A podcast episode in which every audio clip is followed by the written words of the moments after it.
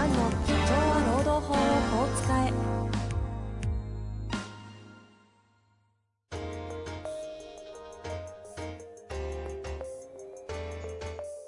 法律の下で展開されるビジネスの世界。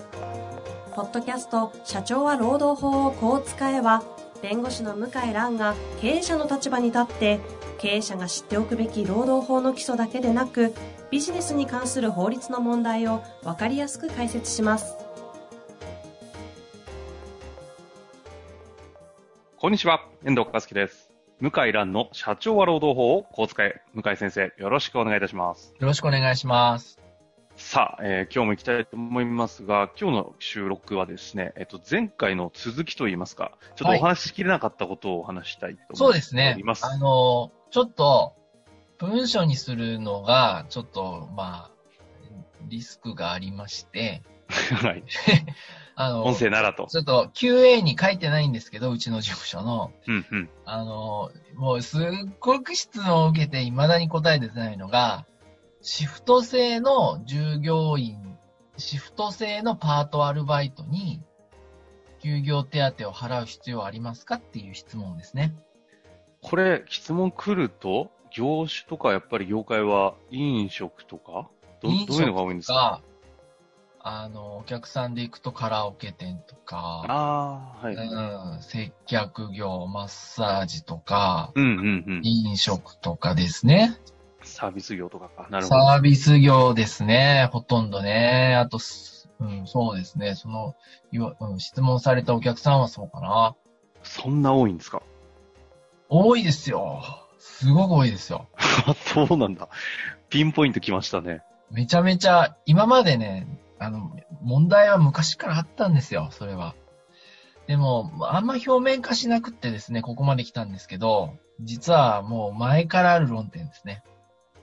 これ、現実問題、払うべきかの回答の前に、現状としては、どうなってるんですか、現状としては、あの、学生アルバイトが生活困窮化、困窮、深刻化みたいなニュースになってて、はいはい。学生もやっぱシフト制で働いてるんですよ。例えばテストがある時とか、ゼミがあるととか、実験がある日は、月、忙しい月はもう仕事したくないとかね。で、夏休みに大量にシフト入れたりとか、まあ、メリットが多いじゃないですか、そっちの。うんうんうんでお人手不足なんでお店も、まあ、仕方ないなっていう感じでやってたんだけど、こういう非常事態になると、まあ、真っ先に切られるんですね。バサッと。なるほど。どっちの立場かによりますけど、まあでも、経営者側から見れば、まあそうせざるを得ないよね、みたいなのもありますバサッと。ねで、。しかも、アルバイト掛け持ちしたりしてるんですよ。はいはい。結構な人が。なので、いや、うちがなくてもあなたいいでしょみたいな感じなんですね。だけど、どこでも切られちゃうから、うんうん。お同じ飲食のアルバイトとかやってると、まあ、悲惨なことになってますね。はあ。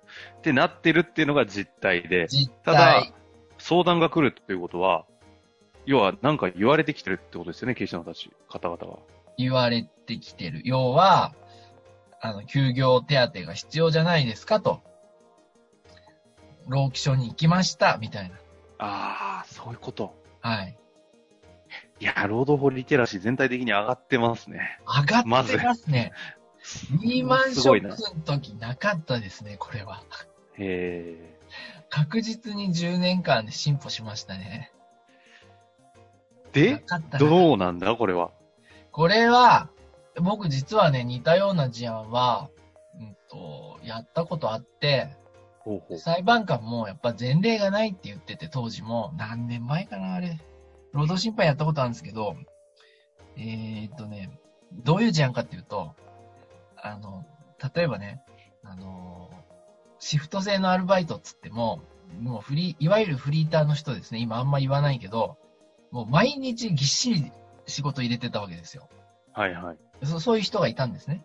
もう、えー週、週6日とか週5日入ってて、ぎっしり入ってるフルタイムのアルバイト。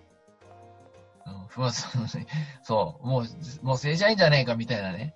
ところが、社長とぶつかって衝突して、で、周りの社員ともうまくいかなくなって、うん。社長が少しずつシフトを減らしていったんですよ。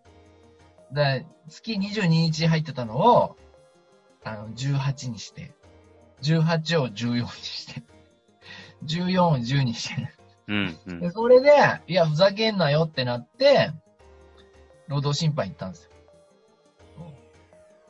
で、その契約書はシフトによるってしか書いてないんですよ。うん、うん。1年契約でシフトによるしか書いてない。そう。だから、いいじゃないかっていうのが、まあ、社長さんの理屈だったんだけど、うん、うん。まあ、裁判官も言葉選びながらも、とはいえ、その出来事があるまでは、フルタイムでほぼやってたから、これが事実上の契約内容ですよって言って、差額の休業手当分を払えと言。われましたね。うんん。だけど、和解なんで少し減額するんで、これでまとめませんかみたいな感じで、何割かね、減らしてもらった。うん。で、それで終わりましたね。うん。で、労働審判で覚覚えてるんですけど、だか、ら、出るとこ出ると負けると思うんですね。なるほど。だって現実に、大体相場ってあるじゃないですか。この人このぐらい働く人だみたいな。そうですね。もうあるじゃないですか。あ、あ夜勤だったら大丈夫な人とか。うん、うん、うん。週末だったら入ってくれる人みたいな。うん。はい、はい、ではい。データを見ると、大体ね、傾向がつかめるわけですよ。で、僕が、あと日雇いでも僕はあの、斡旋でやったことあるんですけど、日雇いっつっても毎日毎日働いてるんですよ。何もう10年以上それをどんどん減らしていったのね、その社長さんが。同じで、周りとうまくいかなくって。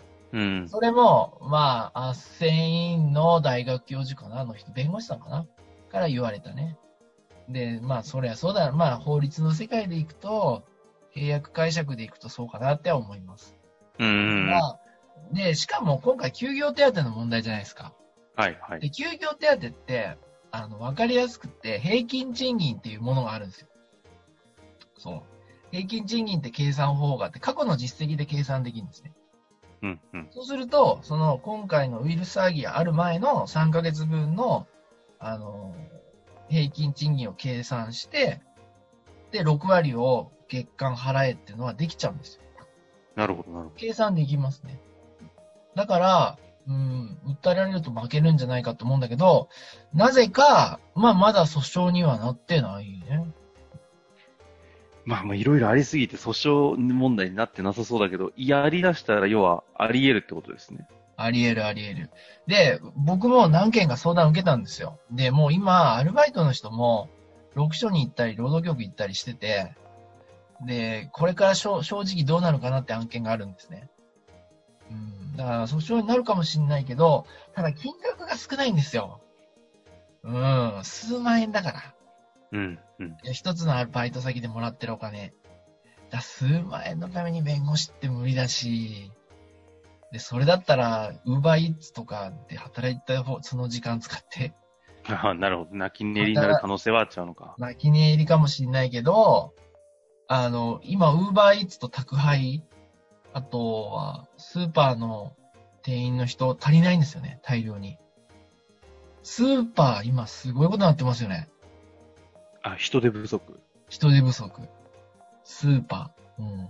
や、薬局も結構人いて、へえ。逆に求人出してるんですよね。へえ。だまあ、そっちで働くのもまあできちゃうから、うん、だからまあ、まあか、事実上泣き寝入りかな。うんそれ実際でも訴訟問題みたいなのあったとしても、そのはい休業手当の対象となる当該月みたいなっていうのは、はい。ど、どの期間になるんですか？うんと、要するに、そこも難しいとこだけど、今までのシフトがとばったり入らなくなった時からでしょうね。で、これが未未来に対してはどこまでその、なるほど。それも問題。それも問題です。だから契約書がちゃんとあって1年契約だったら1年間で終わりだから、はいはい。それはもう、そんなに期間が長くなければ計算して払って終わりですけど、うんうん。契約書もないとね、もう一生契約してることになりますからね。ですよね。そうです。そうそうそうーん。う。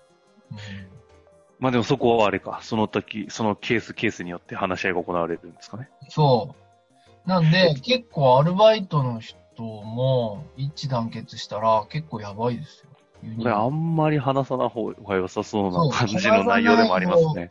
文字にするの自体がちょっと怖いので、あの、まあ、ポッドキャストはね、うん、だからいいってわけじゃないんですけど、まあ、ね。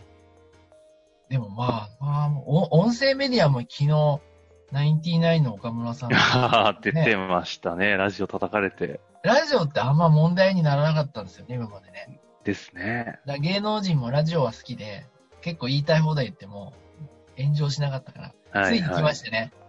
ついに、あれね、岡村さんのは。で、あれね、ラジオって今、YouTube に誰かが上げてるんですよね。コピーして。ラジオ。あそうなんだ。そうなのよ。しかもこの時代、文字起こしもね、ちょっとすごいしやすい時代なんでね。そう。だそこだけ切り取ると、まあ、ひどい発言っていう風になると思うんですけど、まあ、なんだろうな。まあまあまあ、た、たただ僕の言ってるのは別に、法律上、大多数の見解だと思うんですよ、弁護士とかの。あの、労働それを会社側。切り切り取って発言するかどうかの話ですもんね。そこまで影響力ないからね、別に僕ね。ちなみにちょっとすごい考え方わかんないんですけど、一つ質問なんですけど、はい。例えばバイト5個とか掛け持ち学生でするとするじゃないですか。で、5箇所休業になるとするじゃないですか。はい。全部ってなった場合って、。はい。それぞれから休業保障の、休業手当って話になるんですか、本当はね。なるってこと？なるなる。うーん。なる。なります。ところが今、裁判所もと閉じてるからね。裁判所も閉まってるから、訴えようにも訴えられないですよね。うんなるほどね。そう。そうなんですよ。いやー、そういうことなんだ。うん。だから結構これ、マスメディアあんま出ないですよね、この話って。ちょっとだけ出てます。ちょっとだけ。でも、あんまり、表沙汰な、あの、こう、大騒ぎになってない、まだ。それが保証されるって論調で出しちゃった瞬間に、じゃあ私も俺もって話になっちゃいますしね。乗ります。かなり多いです。そっちの方が社会パンクしそうな感じもするし、なるほど、ここは結構でも大事な論点というかポ、ッドキャストだから喋ってる感じですね。まあ、経営者特にね、社労士の先生とかにとっては、ちょっと知っといてほしい観点ですからね、リスクとしても。そうですね。はい。まあ、ということで、今日のテーマは、なんですかね、シフト制のアルバイトパートの休業手当は必要かどうかという話をしましたが、こういった話、多分 Facebook ライブとかね、ああいうこうタイムリーないろんなことをやっていくうちに、こう最近これがさやたら注目されてるみたいなのとか質問多いあると思いますので、はい。そういうのあればね、ねちょっとたまにキュッとまとめて配信できたらいいですね。はい。というわけで、今日のあたりはこのあたりで終わりたいなと思います。はい。ありがとうございました。ありがとうございました。本日の番組はいかがでしたか？番組では向井蘭への質問を受け付けております。ウェブ検索で向井ロームネットと入力し、検索結果に出てくるオフィシャルウェブサイトにアクセス。その中のポッドキャストのバナーから質問フォームにご入力ください。たくさんのご応募お待ちしております。